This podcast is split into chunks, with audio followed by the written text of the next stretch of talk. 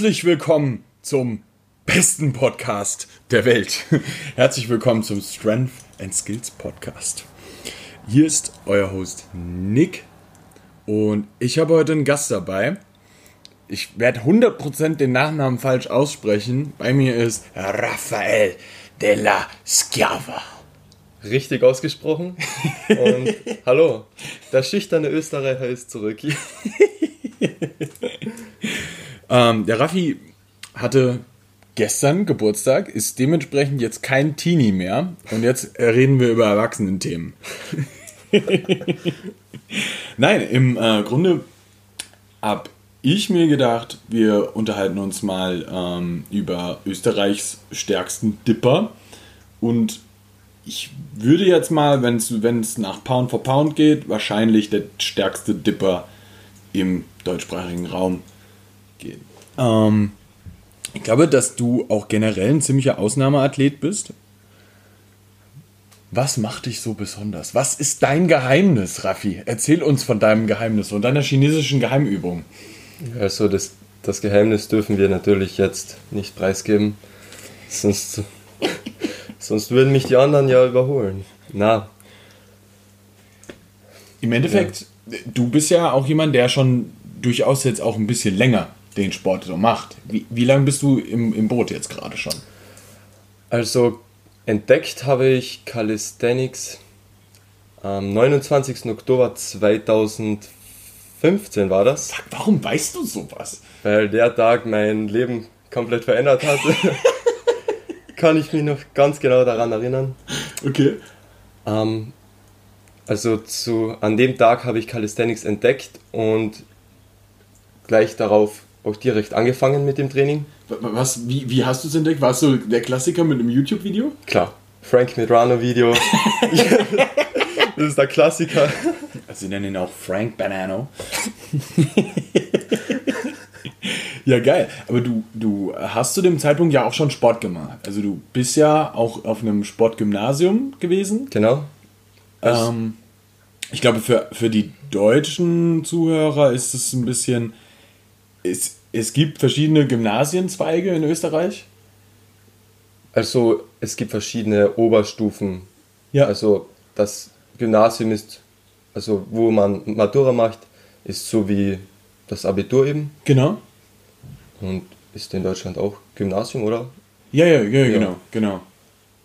Und ihr habt dann aber ähm, bei euch auf der Schule halt den Schwerpunkt Sport. Genau. Genau, okay. Das heißt, du kommst ja auch aus einer sportlichen Vergangenheit quasi und hast vorher Leichtathletik gemacht. Ja. Okay, hast du noch andere Sportarten vorher gemacht? Also vorher habe ich auch kurz Eishockey gespielt, danach ähm, ein paar Jahre lang Judo gemacht. Das ist die Korrelation zu Leon Streit und Tonio. Ja, Judo haben recht viele Menschen gemacht. Also wirklich viele Sportler. Ja, ja. Und wer den zum Beispiel den Kraftraum-Podcast hört, wird das auch wissen, dass da fast jeder zweite Athlet als Kind Judo gemacht hat. Ja, ja vielleicht ist das auch so ein Ostdeutsch-Ding oder so, keine Ahnung. Das habe ich auch das Gefühl, das machen echt extrem viele Leute haben Judo gemacht. Ich habe auch mal Judo gemacht, aber ich glaube nur ein halbes Jahr. So. also man macht beim Judo ja auch viel Bodyweight-Training. Ja. Also bei mir war das zumindest so, dass ich damals schon eben im Training Liegestütze gemacht habe, ganz viele. Oder eben Klimmzüge das sind ja eben die Basics, die dann ein Leben lang einen weiterbringen, sozusagen. Ja, eh. ja auf jeden Fall. Ähm, wie lange hast du im Endeffekt dann, also Judo hast du ja nicht so lange gemacht? Nein, also Judo, glaube ich, so zwei, drei Jahre. Danach mhm. eben mit Leichtathletik angefangen. Das habe ich dann, ich schätze, ich glaube, zehn Jahre fast gemacht. Also, mhm. nein, okay, sieben, acht Jahre. Mhm. Und dann war es eben so, dass ich mich einmal verletzt habe, beziehungsweise habe ich ein Knochenmarksödem bekommen in der Hüfte. Oh, krass. Und in dieser Zeit eben konnte ich, oder durfte ich eben nicht laufen und dann habe ich keine Beine trainieren dürfen. Aha. Für einen Leichtathleten natürlich. Komplette Scheiße. Ja. und in dieser Zeit habe ich mich eben dann auf Oberkörpertraining. Ja. Ja, habe ich fast nur Oberkörper trainiert, eben weil es nicht anders gegangen ist. Und Aber ganz klar war für dich schon immer, kein Training ist keine Option. Ja, klar. Okay, geil. Und ja, dann habe ich in dieser Zeit eben Krafttraining gemacht. ja. Ähm, damals eben Mischung aus Handeltraining, auch Bodyweight-Übungen schon immer dabei gewesen. Und das war dann ja, eigentlich so der Einstieg auch, ja, der Übergang zu Calisthenics. Also der Okay. Einstieg ins Krafttraining, weil ich das so ein halbes Jahr gemacht habe, bevor ich Calisthenics wirklich entdeckt habe. Ja, ja, ja. Also da habe ich schon so die Grundlagen gedeckt sozusagen, auch aufgebaut. Auch, auch damals schon bei euch im Kraftraum von der Schule oder war das noch zu Hause? Ähm, das war zu Hause und in der Schule. Also Okay. zu diesem Zeitpunkt war ich schon in der Schule, ja. Okay, geil, geil. Ähm, und dann hattest du aber tatsächlich auch noch mal so einen kleinen Setback irgendwann zwischendurch, weil bei dir relativ früh irgendwas mit der Wirbelsäule festgestellt wurde, ne? Genau. Also das war eigentlich schon im Jahr 2017 zu meiner Handstandzeit. Ja. Dort habe ich eben angefangen, den, ich glaube, der heißt Mexican Handstand, wo man, bei dem man halt, Diese Hollowback. ja genau, Genau. Und bei dieser Übung ist es mir eben nach und nach aufgefallen, dass ich immer Schmerzen im unteren Rücken habe. Also es Ja. waren eigentlich uns- unspezifische Schmerzen. Einmal in der Wirbelsäule direkt, einmal rundherum. Also nicht genau. Und das habe ich monatelang ignoriert eigentlich. Und irgendwann bei einem MAD und Röntgen ist eben herausgekommen, dass ich eben einen Gleitwirbel habe. Aha. Und im Endeffekt, ob, das, ob die Schmerzen jetzt wirklich davon kommen, kann man nicht genau sagen natürlich. Ja, es. Aber die Schmerzen sind eben da Ja, gewesen ja, und daraufhin habe ich den Handstand nicht mehr gemacht. Also den Hollowback Handstand. sagen wir So. Ja, aber dein Handstand-Game, dein normales ist ja ziemlich stark. So, das muss man echt sagen. Also du hast ja wirklich einen sauschönen Handstand. Plus deine Handstand-Push-Ups sind ziemlich abgespaced. das ist geil. Okay, ähm, dann ging deine äh, sportliche Entwicklung weiter. Also du hast ja dann deine Basics gemacht im, im, im Kali. Dann jetzt, wie man gehört hat, auch einen Handstand-Zeit gehabt. Ich glaube, das haben auch echt viele. ja. Ähm, wie, ging, wie ging das für dich weiter? Also bei mir gab es generell ganz viele unterschiedliche Phasen. Also nach, dem, nach der Handstandzeit kam dann meine, ja dann hat es angefangen mit dem, mit dem Streetlifting eigentlich so. Ja. Da habe ich richtig stumpf trainiert. Also das war dann so, dass ich zwei oder drei verschiedene Trainings hatte in der Woche. Also ich trainierte nur Oberkörper-Push, Oberkörper-Pull, Oberkörper-Push, Oberkörper-Pull und dann eventuell noch einmal Beine dazu. Ja. Aber da habe ich jeden, jedes Training eigentlich für Monate das gleiche gemacht. Also immer nur Dips und Pull-ups. Ja. Also grob gesagt, die Assistenzübungen weiß ich heute nicht mehr genau, aber da habe ich einfach nur einfach nur die Übungen gemacht. Ja, aber es hat es hat mich weitergebracht, muss ich sagen. Also Auf jeden hat Fall. das gebracht. du hast definitiv eine gute Base gelegt. Ähm, okay, du, du hast. Also du, du lebst ja quasi in einem Land, ich meine in Österreich ist generell Weighted Calisthenics und Streetlifting ja echt nicht stark vertreten. So. Ja, also in, in Deutschland zum Beispiel super stark, ähm, in Österreich gar nicht. Wie war das für dich, quasi so allein auf weiter Flur zu sein? Also im Prinzip hat es mir nicht viel ausgemacht immer. Ich war, ich war schon immer ein Einzelsportler so. Ja. Ähm, aber ich meine, schlecht für mich war es, mich hat es nicht gestört, dass ich jetzt alleine diesen Sport mache, dass ich Ja. in meinem ganzen Bundesland so der, der Einzige bin, der das eigentlich macht. Ja. Also hat mich auch nicht wirklich gestört. Also, Okay, okay. Aber wie war das für dich dann so bei den, bei den, keine Ahnung, es gibt ja zum Beispiel immer diese Street Workout Austria Treffen. Ähm, ist, man, ist man dann Exot? Ja, ein bisschen schon, ja. Also es gab bei den Treffen eben zwei Gruppierungen meistens eben. Die eine Gruppe macht Freestyle, das war der Großteil eigentlich. Und dann gab es noch so fünf, sechs, sieben Leute, die die ganze Zeit nur Dips und Pull-Ups gemacht haben. Geil. Der Klassiker. Aber da, da ist man relativ eine Ausnahme. Wobei das Ganze sich ja jetzt eh ändert und immer mehr Menschen auch in Österreich Ja. das machen, wenn auch zu wenig. Ja, ja, aber es ist, es ist wirklich am Wachsen. Also das muss man ganz klar sagen. Geil. Ähm, wie ging das für dich weiter? Du bist dann, ähm, also ich muss das jetzt mal so vorwegnehmen, der Raffi ist irgendwann bei uns im Coaching eingestiegen, aber da sind wir jetzt geschichtlich ja noch gar nicht, ne? Wir sind jetzt 2017? Jetzt- Das davor war schon 2018, glaube ich. Okay. Okay, okay. Das heißt, für dich ging es dann viel über die Basics weiter. Hast du damals schon Muscle-Ups geübt? Ich habe Muscle-Ups schon immer geübt, also ich konnte auch schon, also no flex, aber als ich das erste Mal einen Muscle-Up probiert habe, habe ich ihn auch geschafft, wenn auch natürlich komplett hässlich. Ja. Aber im Training habe ich damals nie so wirklich auf komplett, also auf die Form geachtet. Ja. Ich habe zwar gedacht, er war strict, war er damals, aber noch nicht ganz. Habe ich sogar mit, eben mit Gummibändern noch, noch trainiert. Ja. Und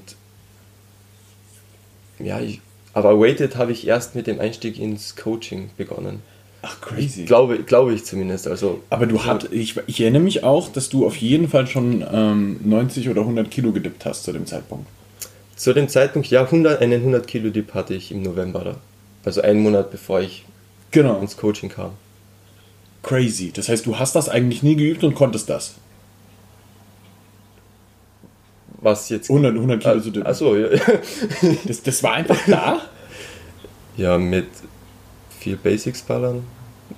Und du hast die Basics, hast du nie weighted geballert, also die Dips. Nein, also das schon natürlich. Also, Okay, okay. Ich, also, ich wäre Also echt geflasht gewesen. also mit Basics meine ich jetzt nicht nur Bodyweight natürlich, sondern auch zum Beispiel 5x5 Klassiker. der Klasse, ey, die 5 auf 5 ist, ich glaube, jeder, jeder in dieser Area, in dieser Weighted Calisthenics Area hat irgendwann seine 5x5 Zeit. Bin ich fest überzeugt von. Ja, ich will stark werden und Muskeln aufbauen. 5x5. Google spuckt das aus. ja, geil, ey. Okay, ähm, dann bist du ins Coaching eingestiegen. Was hat sich dann für dich verändert? Also im Prinzip im Vergleich zu davor, also ich habe davor auch schon eben mit einem Plan trainiert. Ich habe mir die selber zusammengeschrieben, Ja. ähm, habe auch natürlich Sätze, genau Wiederholungen. RPI war sogar, ich habe sogar mit RPI so halbwegs trainiert, also ich habe nicht hergeschrieben, ja, RP 7, sondern habe einfach ein, zwei Wiederholungen im Tank gelassen. Ja, Das bei circa allen Übungen. ja, Aber natürlich sind die Pläne jetzt viel, ähm, viel besser geplant. Ich habe damals zum Beispiel viel zu viel gemacht ab und zu. Ja. Ich habe teilweise zweimal am Tag trainiert und es ist, hat im Endeffekt natürlich nicht mehr gebracht. Also logischerweise, im Nachhinein weiß man es. Ja, was sich auch noch verändert hat, ist, dass es mein, ja, dass es viel Stress abgenommen hat, weggenommen hat okay. weil ich mich selber immer ziemlich fertig gemacht habe mit meinen Trainingsplänen. Wenn etwas mal nicht so gut gelaufen ist, habe ich gleich versucht, etwas am Plan zu ändern. Ah, Also ich habe okay. ziemlich oft meinen Plan geändert. Dann war es immer so. Es war immer so, dass ich gedacht habe, okay, der Plan, der Plan ist jetzt perfekt. Mit diesem Plan mache ich jetzt einen viel größeren Fortschritt. Was natürlich nicht der Fall war. Aber dadurch, dass das jetzt, eben, dass du das jetzt übernimmst, ist das für mich eine große Erleichterung. Ja, okay. Ah, Okay, äh, gut. Ich glaube, diese Suche nach dem perfekten Plan, die geht allen so. Und da muss ich jetzt einen Disclaimer Ja. raushauen. Es gibt die nicht. Genau. Es gibt den immer nur für eine bestimmte Zeit und dann ändert sich irgendeine Variable. Ja? Irgendwas, beispielsweise in deinem Leben, du, für dich jetzt zum Beispiel, du switcht aus der Schule, gehst jetzt erstmal eine Runde arbeiten und danach wird jetzt die Uni folgen, so, und, und plötzlich sind alle Umstände anders und das Training muss anders geplant Ja. werden. So, und ich glaube, das passiert halt relativ vielen Leuten. Nichts ist für immer konstant. Ähm, Im Leben vor allem so. Und äh, dementsprechend, eigentlich musst du das regelmäßig immer wieder an die Lebensumstände anpassen. Oder halt auch an die Umstände, die vielleicht im Training irgendwie variieren. Ja. Ja. Das ist definitiv was super Lustiges. Geil, ey. Okay, ähm, was hat sich für dich dann noch wirklich vielleicht verändert oder ähm, wie, wie, genau waren vielleicht, war dann auch deine Entwicklung? Also was man noch zum Training direkt sagen kann, was sich da verändert hat, ist, dass ich jetzt ähm, mich nicht mehr so versteife auf gewisse Bodyweight-Übungen zum Beispiel. Okay. Also eben dieses Hybrid-Training, dass man auch Handeln verwenden darf. So, also ich oh, habe ja. davor natürlich auch ähm, Handeltraining gemacht, aber eben nicht so stark, also so viel. Aha. Da habe ich schon andere Übungen bevorzugt, Bodyweight-Übungen. Ja, ja, ja. Und generell sind jetzt zum Beispiel auch mehr verschiedene Übungen drinnen, mhm. also mehr Abwechslung auch, weil ich davor eben ziemlich stumpf auch trainiert habe, wie, wie wir vorhin können, erwähnt. Wir können das auch gerne ganz stumpf machen. ähm, aber was ich halt wirklich, was ganz wichtig ist für mich, dass dadurch, dass du das Training für mich machst, habe ich in stressigen Zeiten, wie zum Beispiel damals bei der Matura, ja. da habe ich das ganz stark gemerkt, dass mich das Coaching da richtig voranbringt, ja. dass mir das richtig hilft, dass ich dabei bleibe weil ich bin schon ein Typ, der, wenn es jetzt wirklich mal richtig viel Stress gibt oder ich Probleme habe im Privatleben eben, dass ich dann eher mal ein Training auslasse. Ja.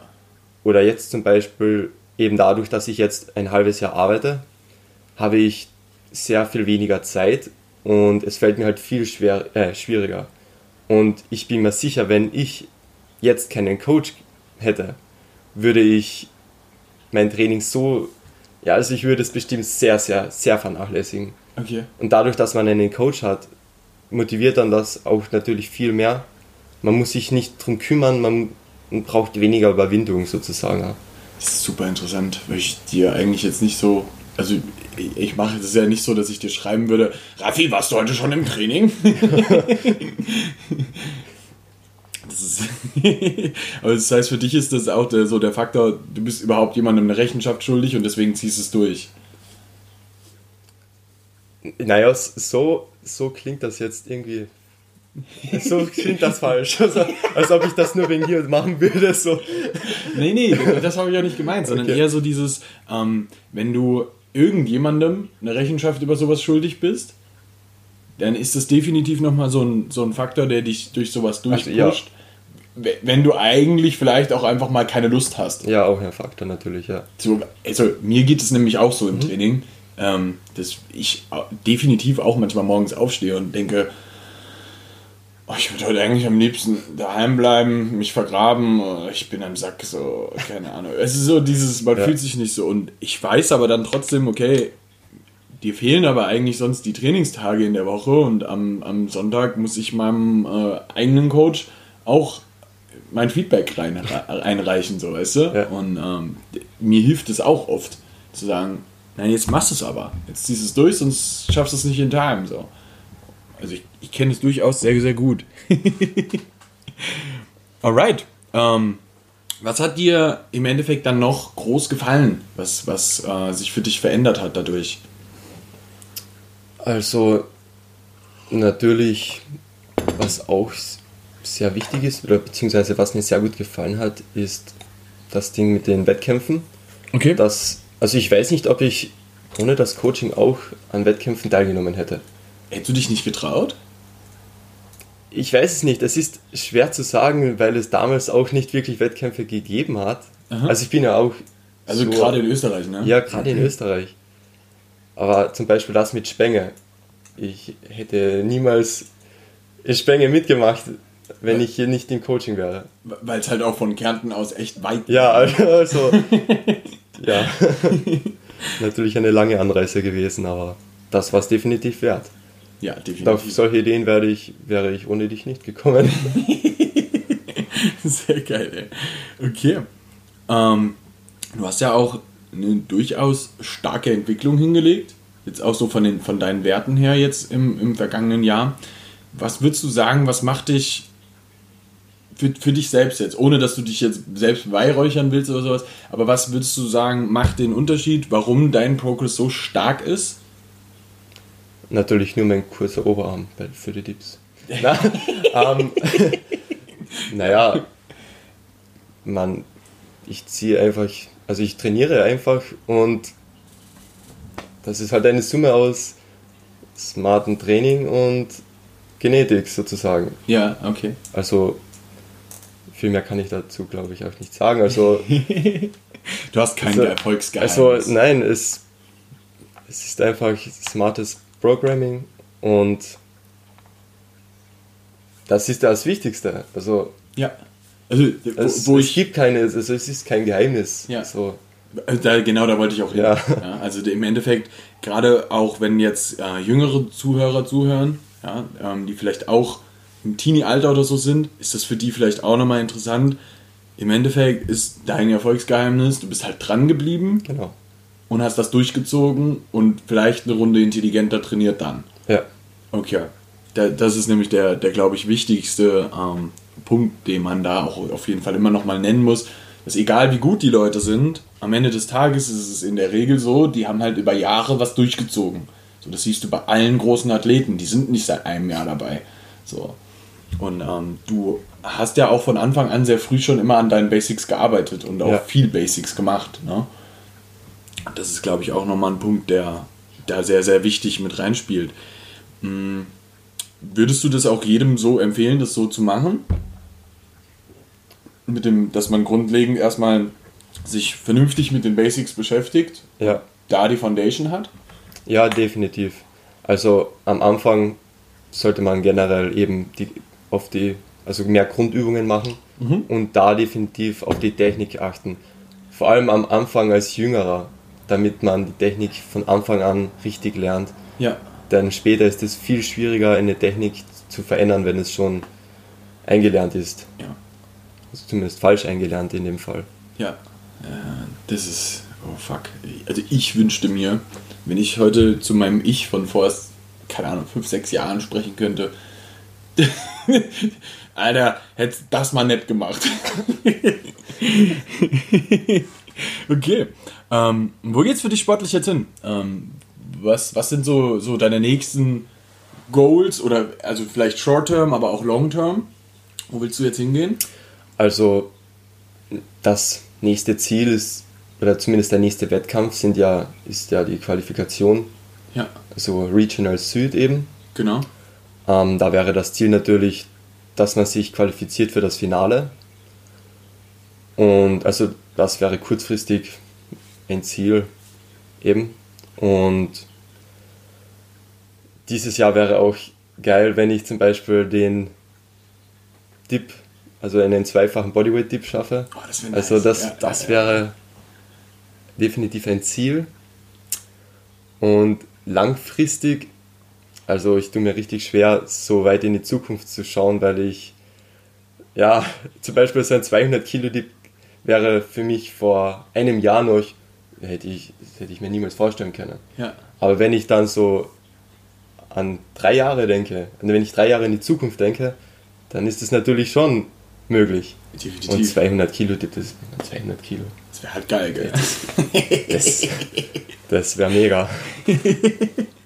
Also dazu muss man vielleicht wissen, dass der Raffi jetzt im letzten Jahr sich um im Endeffekt um 32 Kilo gesteigert hat. Ja.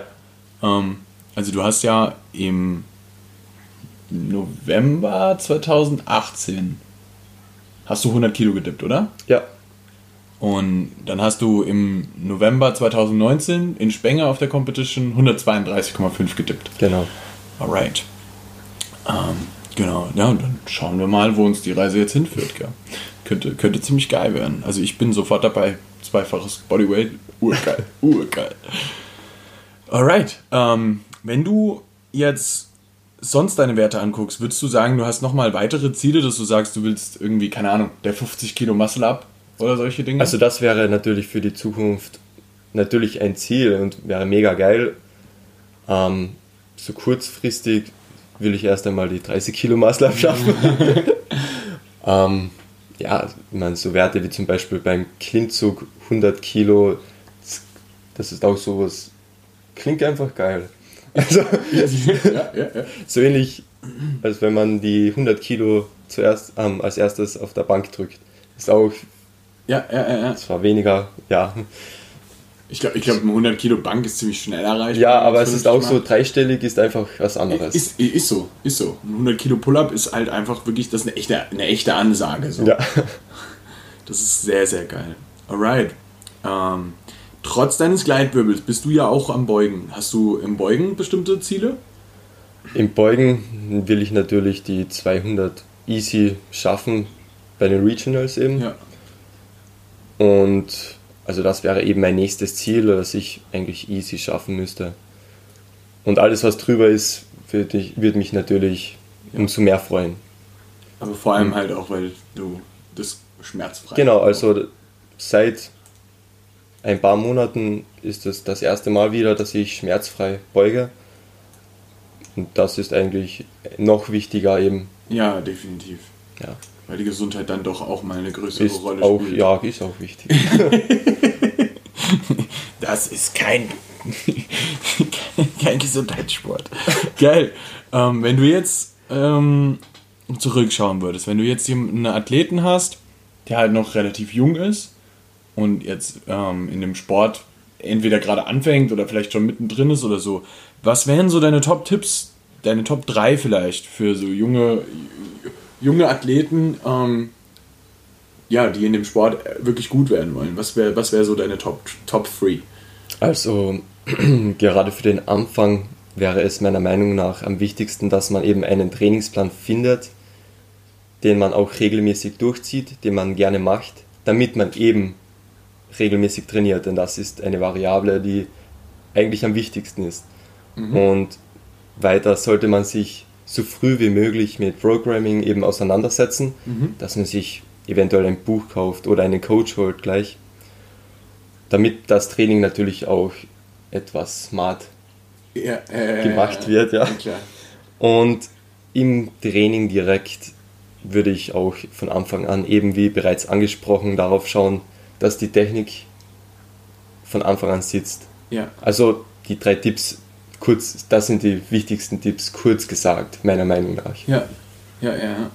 Sprich, ordentlich von Anfang an alles ausführen, plus, dass man ähm, was für, also die Möglichkeit findet, den Trainingsplan so zu gestalten, dass man da auch wirklich das nächste Jahr dranbleiben kann. Genau.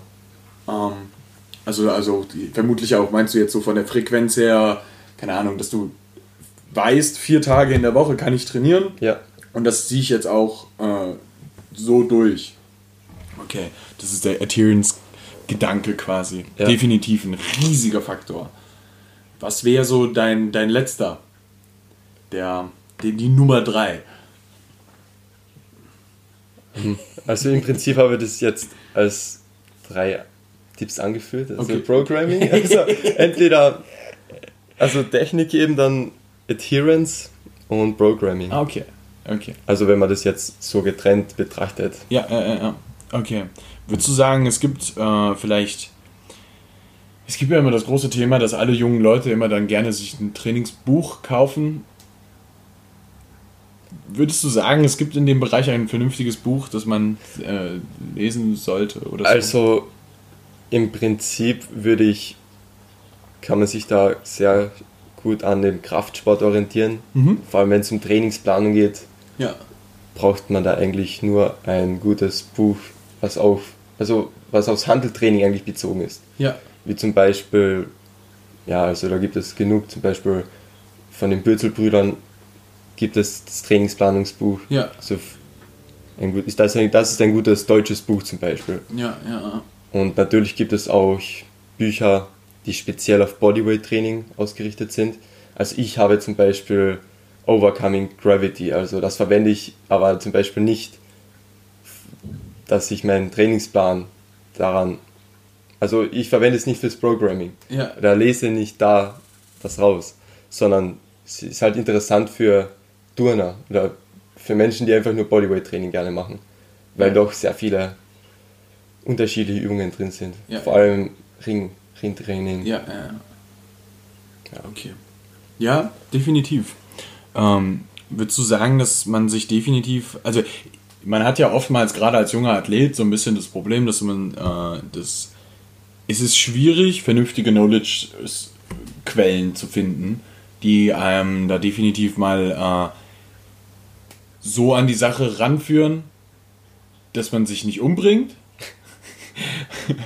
und ähm, dass, dass man die, die Sachen vernünftig lernt. Und da ist ja immer so das Problem, gerade wenn du zum Beispiel am Beginn bist oder dich noch nicht so gut auskennst, dann ist ganz klar dein Bullshit-Filter, den du so hast, noch nicht so gut. Ja.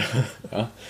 Ähm, dementsprechend hättest du für denjenigen, der jetzt da so am Anfang steht, bestimmte Quellen, wo du sagen würdest, da, das ist definitiv was, wo du, wo du mal reinschauen solltest? Also, wenn es jetzt wirklich um einen Anfänger geht, also ich würde da wirklich ein Trainingsplanungsbuch empfehlen, also ja. weil dort alles komprimiert eben dort steht. Ja. Und natürlich gibt es auch andere Quellen. Also ich habe mir da ein bisschen was zusammengeschrieben, wie zum Beispiel Podcasts oder ein paar Artikel oder eben in Instagram-Accounts. Da gibt es ja auch einige Menschen, denen man folgen kann und obwohl es Social Media ist, ja, ja gibt es ja, natürlich dort auch wichtige und gute Informationen. Ganz wichtig, der Strength and Skills Podcast. Genau, also nur, nur diesen Podcast bitte. Also wenn ich jetzt zum Beispiel die anführen sollte, ja, ja, klar. zum Beispiel meine Favoriten sind zum Beispiel der Kraftraum Podcast oder Progressive Muscle Talk, Max MPS Radio oder der Stronger by Science Podcast. Also ja. da gibt es wirklich gute Informationen. Mhm. Und es gibt auch Internetseiten, die regelmäßig, wo regelmäßig Artikel eben geteilt werden, zum Beispiel auch von Stronger by Science ja. oder zum Beispiel Weightology, da hat James ja. Krieger gerade vor kurzem erst, glaube ich, wieder über Volumen einen riesigen Artikel ja, geschrieben, über 60 Seiten. Und, oder zum Beispiel Chris Beardsley, das sind halt also die, die klassischen Krafttrainings. Ja, also für An wobei so für Anfänger wäre das eher weniger relevant, da dort auch wirklich schon, da ist dort tiefer in die Materie. Definitiv. Ja. Also die, die, die prügeln da ziemlich um sich manchmal. Ja. Das ist geil. Und bei den Büchern würde ich, vor allem für, für deutschsprachigen Raum, würde ich die Bücher von den Bürzel ja, empfehlen. Wäre wär, wär auch das, was ich sagen würde. Definitiv. Alright, sehr, sehr geil. Ähm, das hat mir gut gefallen, Raffi. Lass uns schauen, dass wir ähm, demnächst nochmal irgendwas aufnehmen. Das gefällt mir gut. Und ja, hast du irgendwelche abschließenden Worte? Wo finden wir dich auf, auf, auf Social Media? Also auf Instagram findet man mich unter Rafael della Schiava. Wenn man jetzt, wenn man jetzt weiß, wie man das schreibt. Also, aber sonst bei nix seinem Instagram-Account suchen. ich habe bestimmt mal was gepostet. Ja. Und als abschließende Worte, ja, ich hoffe, man hat mich heute ein bisschen besser verstanden. Und ich habe nicht so nervös geklungen wie beim letzten Mal. Sehr geil. Alright. Gut. Und wenn du vernünftig Progress machen willst und über die Bücher hinweg gekommen bist, dann meldest du dich bei uns und dann machen wir dich auch zum Monster.